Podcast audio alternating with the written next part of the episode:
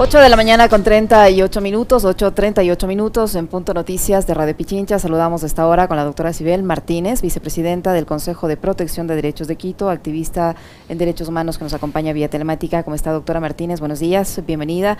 Le acompañamos Alexis Moncayo, quien le habla, Licenia Espinel. en el caso de esta estudiante del colegio Dillon, Dillon hubo negligencia no sé si intolerancia también por parte de las autoridades que prefirieron dar prioridad a mantener bajo, eh, mantener o dar prioridad a, la imagen institucional, a proteger, entre comillas, una imagen institucional, al hecho de atender a una mujer que había sido eh, violada, que habría sido violada, que fue víctima de abuso sexual.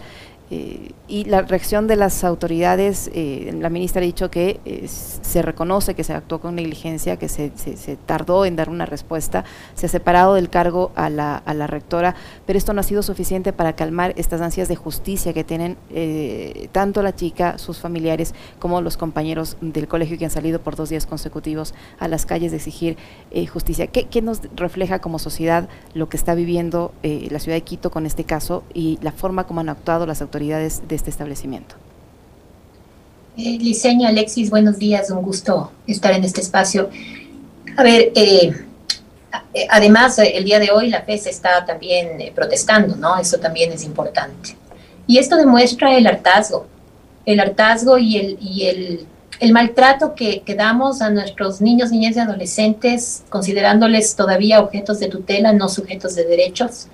Y entonces, eh, pensando que eh, en este caso en particular, por ejemplo, los estudiantes podían eh, escribir o estar acorde a un discurso que se les dijo que debían tener, ¿no? Y siempre con la amenaza, siempre diciéndoles que bajen el nivel de la confrontación, amenazando a sus padres, para que no haya mucho ruido.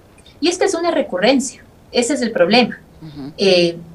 tanto la autoridad o la máxima autoridad, la cartera de Estado, como los las comunidades educativas o las escuelas y colegios siempre están velando por este buen nombre y reputación más que por la protección integral de los niños, niñas y adolescentes. Yo veía un cartel de uno de los chicos muy decidor que decía algo así como, tu prestigio eh, se acaba cuando apoyas al violador. Y eso es cierto, ¿no? Durante mucho tiempo, eh, ya varios años, 2017 caso Ampetra o la Comisión Ampetra, venimos viendo una serie de situaciones de este estilo en donde hasta el día de hoy no hay respuestas eficientes y eficaces por parte de la autoridad, entendiendo que el Estado tiene una obligación muy clara con los niños, niñas y adolescentes de protegerles integralmente, pero también de garantizar que se desenvuelvan en ambientes sanos, seguros, libres de violencia, con igualdad de oportunidades. Y el espacio educativo no es la excepción a esta regla, pero lastimosamente vemos que no pasa. Entonces, para mí, esta actitud de los adolescentes del Colegio Dillon es eh, el producto de ese hartazgo y de que además hoy por hoy los adolescentes piensan distinto a nosotros, por suerte, ¿no? En clave feminista, en clave progresista, en temas de derechos y están más conscientes de su dignidad eh, que nosotros mismos como, como adultos, ¿no? De la dignidad que ellos tienen. ¿Cómo está, doctora Sibel Martínez? Qué gusto saludarle. Buenos días.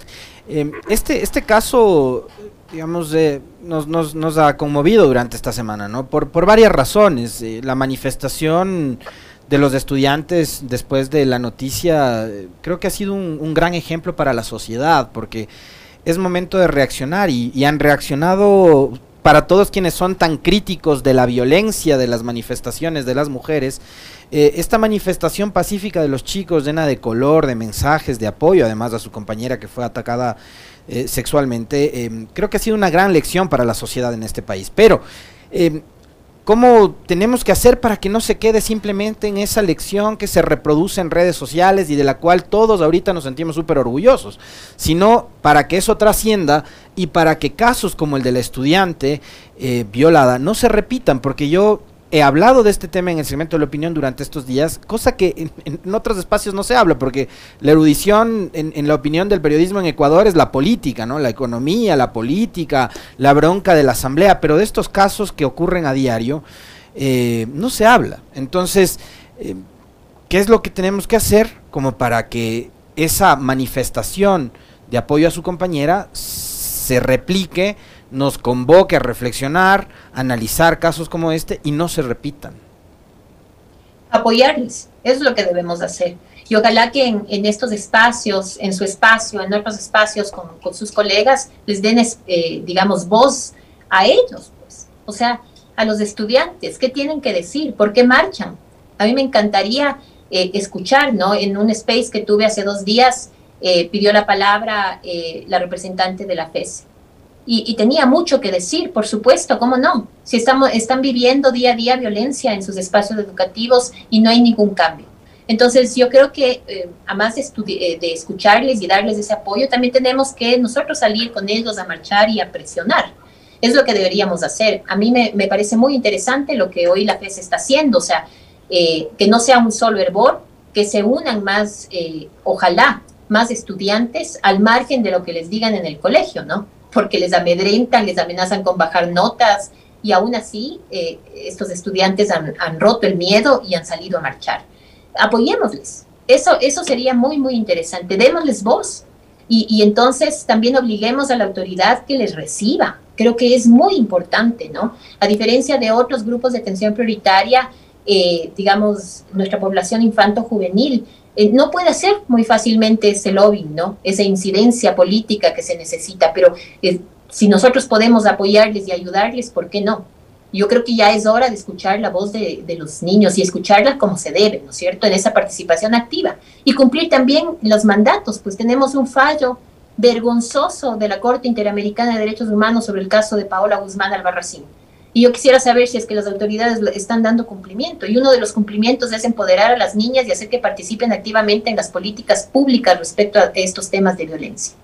¿Vemos esa acción? Yo no he visto pero es que ni siquiera oímos las, voces, las voces de los, eh, de los estudiantes. Ojalá que ahora sea la diferencia, ¿no? Algo tenemos que aprender, algo debemos dejar de hacer mal en esta sociedad con relación a nuestros niños. Doctora Martínez, usted bien señala que algo debemos de dejar de hacer mal. Y en este caso hay una suma de negligencias, yo le decía, porque eh, entiendo que hay un acuerdo ministerial que regula el tema del transporte. No sabemos si en este colegio eso se está cumpliendo, si este, este acuerdo ministerial para regular el transporte, ¿qué implica que se, que se revise eh, eh, los antecedentes de los conductores, que se revise el comportamiento de ellos. además, está en un proceso de investigación y la autoridad de, educación, en este caso el ministerio, acepta la renuncia de la, de la rectora y la señora prácticamente así se libera de responsabilidad. O sea, se soluciona un tema aceptando la renuncia de una persona que permitió eh, que esto se demore, eh, que en cierta manera eh, no le creyó a la víctima y que dejó que el presunto violador, violador escape. A ver, a mí me parece que también hay chivos expiatorios, ¿no? O sea, me, llama la atención que en la mañana del martes salga autoridades del Ministerio de Educación en respaldo a la, rectora diciendo que han hecho las cosas bien. Y horas más tarde, luego pues se diga, no, no han hecho las cosas bien, se pide la renuncia a la renuncia a la rectora. Al pedir la renuncia se pierde la posibilidad de encaminar un eh, sumario administrativo para analizar si es que existió negligencia o no. Entonces ahí podríamos pensar incluso en que, en que se le pidió, ¿no? Vaya, vaya nomás, así bajamos las, ¿no? el nivel de confrontación y, y halagamos a todos. De eso no se trata, de eso no se trata. Y yo creo que eh, hay que tener transparencia. Si queremos hacer la diferencia en estos casos, hay que tener transparencia. De, lo que yo escuché de la ministra, decía que eh, se había demorado 20 minutos en llamar al ECU 911. Si la rectora se, se demoró 20 minutos en llamar, no actuó mal, pues. Entonces no sería esa la posición. ¿Saben cuál es la razón? Es que en ese frío documento se actúa sin empatía sin eh, reconocer la dignidad de esta víctima, sin eh, proveerle atención médica inmediata. Entonces, yo digo, hay que conocer lo que, lo que se está implementando, se debe conocer los protocolos. Hay, hay protocolos, sí, que son perfectibles también, que no están mal hechos también, pero se conocen, se pueden implementar y al implementarse se los hace con empatía. Estamos hablando de niños, niñas, adolescentes. Y entonces por eso decía, desde esta visión de, que se piensa que está alcoholizada, desde ahí comienza el error, ¿no? Y entonces eh, a mí me parece que si queremos hacer las cosas diferentes, hay que comenzar, digamos, mirando casa adentro. Entonces hay este acuerdo que ustedes comentan, un acuerdo que obliga a tener un acompañante hasta niños, creo que es séptimo de básica, si no estoy mal. Eh, del resto no es obligatorio. Por lo tanto, hay que modificar ese acuerdo y hacer que todos, ¿no? Todos los estudiantes eh, estén seguros en sus rutas con un acompañante de por medio. Efectivamente, otras modificaciones a ese eh, reglamento, perdón, acuerdo habrá que hacer. Yo pensaría más allá y diría, ¿por qué no pensar en una app que puedan todas las este, unidades educativas, digamos, tener y ver los recorridos de, de, las rutas. ¿Por qué no? O sea, tenemos que innovar, tenemos que bajar los factores de riesgo, aumentar los de protección, pero no hacerlo cuando suceden los, los hechos, ¿no? Cuando ya hay que lamentar. Aquí somos muy malos en prevenir, en todo sentido. Medio atendemos, pero a la hora de prevenir no podemos hacer. Y la, la articulación interinstitucional es pésima. Con decirles que el día de ayer, que hicimos seguimiento a través del consejo a la madre de la adolescente, hasta el día de ayer no le habían provisto de atención psicológica. Cuando se preguntaba por qué, decían, es que yo pensé, de la Secretaría de Derechos Humanos, yo pensé que ya el ministerio les estaba dando atención y el ministerio decía lo mismo. Al final nadie les, daba atención. Entonces, falta todavía, ¿no? Trabajar en articulación, trabajar sobre todo en prevención. Nada sacamos atendiendo estos casos. Eh, usted mencionaba el tema de la Secretaría de Derechos Humanos. Acabamos de conocer además que la secretaria Bernardo Ordóñez ha renunciado ya al cargo, digamos. También habla mucho de la inestabilidad eh, y de la crisis institucional que hay en, todo el país a todo nivel. Doctora, le, voy a pedir también, si, si, usted gusta, y obviamente a nosotros nos interesaría mucho conocer eh, su reacción con respecto de la salida de la señora Ordóñez por diferencias irreconciliables con el gobierno, ha dicho ella. Pero para cerrar el, capítulo este eh, de, de, los, de las unidades de transporte, a mí se me viene a la cabeza, doctora, aquel sistema que implementó el EQ 911 durante el gobierno de Correa, de cámaras de seguridad en unidades de taxi. Eh, ¿Se podría quizás pensar en un sistema similar en los eh, transportes escolares, en los expresos? Yo, yo, soy un poco renuente a este tipo de cosas porque me parece que eh, estas políticas cero, cero, tolerancia, ¿no? Del control del crimen y cambiar la disciplina por control del crimen en las instituciones educativas no han funcionado. porque además la visión es otra, ¿no es cierto? Es, es decir, eh, es un clima armónico de paz, de convivencia, en donde los adultos tienen mucho que ver y tienen que trabajar sobre todo en herramientas para la protección. Si es que los adolescentes, por ponerle un ejemplo, eh, más bien, si se cumpliría el fallo de, eh, de Paola Guzmán, habría la obligatoriedad de impartir educación sexual integral. Dentro de la educación sexual integral como herramienta para la prevención de la violencia, eh, si es que tendrían esta herramienta, seguramente uno de estos adolescentes se les hubiera ocurrido llamar al 911. Porque para trabajar en estos temas hay que hacerlo como cuando va a haber un temblor, un terremoto, ¿no es cierto? A los chicos les sacan afuera, les hacen poner las manos sobre la cabeza y trabajan. Lo mismo pasa en el tema de violencia. Hay que trabajar con ellos escenarios de manera formal si, hubiesen sabido qué hacer, alguien podría haber llamado al 911. Entonces, el tema de las cámaras me parece un poco extremo porque todo se degenera, ¿no es cierto? O sea, si es que haríamos las cosas bien, incluso se justifica esa cámara. Pero como aquí todo es punitivo, todo es disciplina, ¿no es cierto? Eh, castigo, quizá no, no funciona. Y como le digo, las, las políticas cero, cero tolerancia no han funcionado a nivel mundial eh, con esto de cámaras de control o cacheos, ¿no? De, armas y metal en las escuelas. Eh, yo sí brego por un, una, eh, digamos, convivencia armónica, ¿no? Que va más allá del miedo, sino de que los estudiantes estén empoderados y sepan qué hacer. Sobre el tema que le citaba la renuncia de la señora Ordóñez a propósito de esta falta de coordinación entre instituciones. estas diferencias irreconciliables las hubo hace muchísimo tiempo yo digo, eh, se ha tardado en poner esa renuncia. Eh, una mujer feminista, activista, con el conocimiento que tiene eh, Bernarda, debe haber puesto la renuncia hace mucho tiempo. En el día que nos gasearon cuando marchamos o cuando prevalecieron las convicciones religiosas del presidente frente a, a la ley del aborto por violación, o incluso mucho antes cuando efectivamente no se concretó con claridad esta defensa a nosotras las mujeres en nuestros derechos, ¿no? Y que fue un solo eslogan para poder captar eh, eh, votos eh, antes de que sea presidente. Entonces, creo que se ha demorado. más bien aplaudo esta decisión y, creo que efectivamente hay muchas cosas por hacer que no se han concretado y me imagino que esa es la razón por la cual ella dimite, ¿no? Es evidente que las mujeres, las niñas en este país eh, somos ciudadanas de segunda categoría y esa es la visión que tiene el, nuestro gobernante, lastimosamente.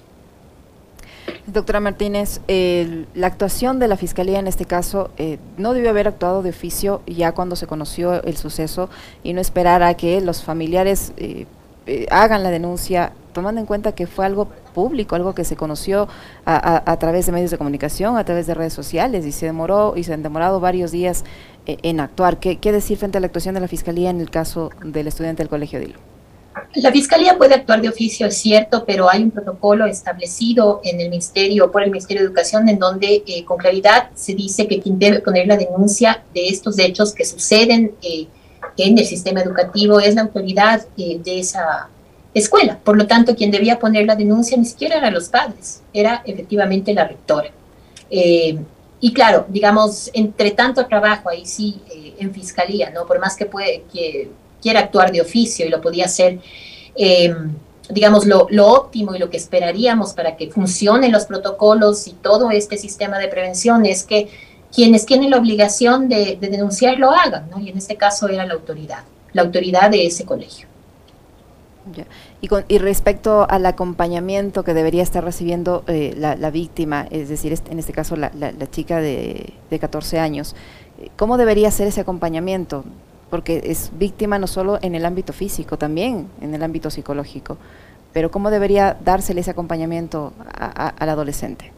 Primero, de manera constante. Yo quiero decirles a ustedes que he visto con mucha preocupación que después de que salieron a la luz todos los casos en el sistema educativo, en AMPETRA, que nadie ha hecho el seguimiento de ese informe, entre el Ministerio de, eh, Educación y eh, eh, la Secretaría de Derechos Humanos en la época de Moreno, se decidió trabajar y georreferenciar a más de 3.000 eh, víctimas de violencia sexual, supuestamente para darles tratamiento terapéutico.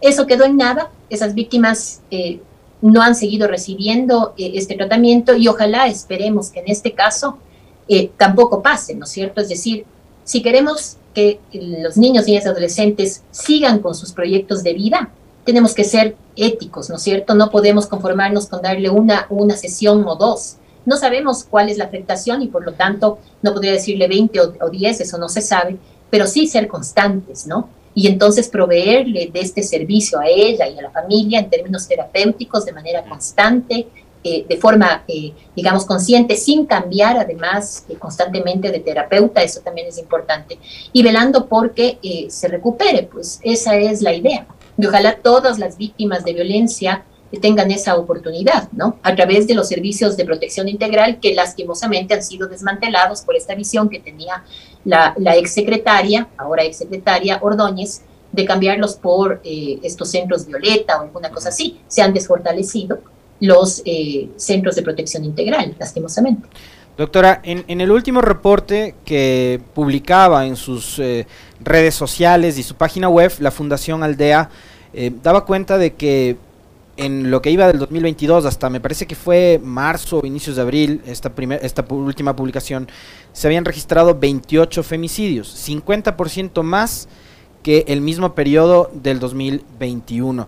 Hemos visto en los últimos días casos que también son horrorosos, por ejemplo el de un policía en servicio activo contratando sicarios para amedrentar a la madre de su hija, una bebé de 8 meses, y finalmente asesinando a la bebé a tiros. Eh, esto más allá, digamos, de, de, la intención de este sujeto de, querer eh, evitar el pago de una pensión este, alimenticia, eh, tiene que ver con una, un, problema estructural, ¿no? Y, y vemos que la inseguridad para las mujeres, para las niñas, niños, es tal que ya no pueden sentirse ni siquiera seguras en la unidad de transporte en la que van a estudiar. estas cifras al gobierno, ¿qué le están diciendo? A las autoridades nacionales, locales, etcétera, ¿qué le están diciendo? Nada. Lastimosamente, ya quisiéramos que les diga algo, porque si es que fuese así, ¿no es cierto? Eh, al menos de un pronunciamiento ya tendríamos del presidente, de, de, las autoridades al respecto, ¿no? Yo cuestionaba en un Twitter y les decía, ¿no le duele lo que pasó con la adolescente en el, al presidente, ¿no? En, la unidad de transporte. Lo que usted comenta, eh, yo digo, la misma muerte se ha de morir de pena viendo estos casos, ¿no? Es decir, un padre que contrata un sicario para matar a la niña por no pagar la pensión. Eh, eh, dice mucho de, la decadencia de nuestra sociedad, pero también mucho de, esa falta de, empatía de las autoridades. al menos un pronunciamiento. No se diga una voluntad política para revertir esta situación. Eh, falta de presupuesto, una visión, digamos, de larga data que, ayude a mejorar los índices de violencia. Eh, y si yo fuera más allá, más allá de los votos que pueda obtener o de que mañana eh, sea en mi administración lo que logre, yo, si habría conciencia, digo yo, y ética, comenzaría ya a, a, buscar un cambio en la cultura social en materia de violencia. Y eso no se logra de la noche a la mañana, es un proceso, pero alguien debe comenzar es un tema de ética, de, responsabilidad social, ¿no? De, derechos humanos. Pero yo le diría que nada, porque no, no he visto ninguna reacción al respecto.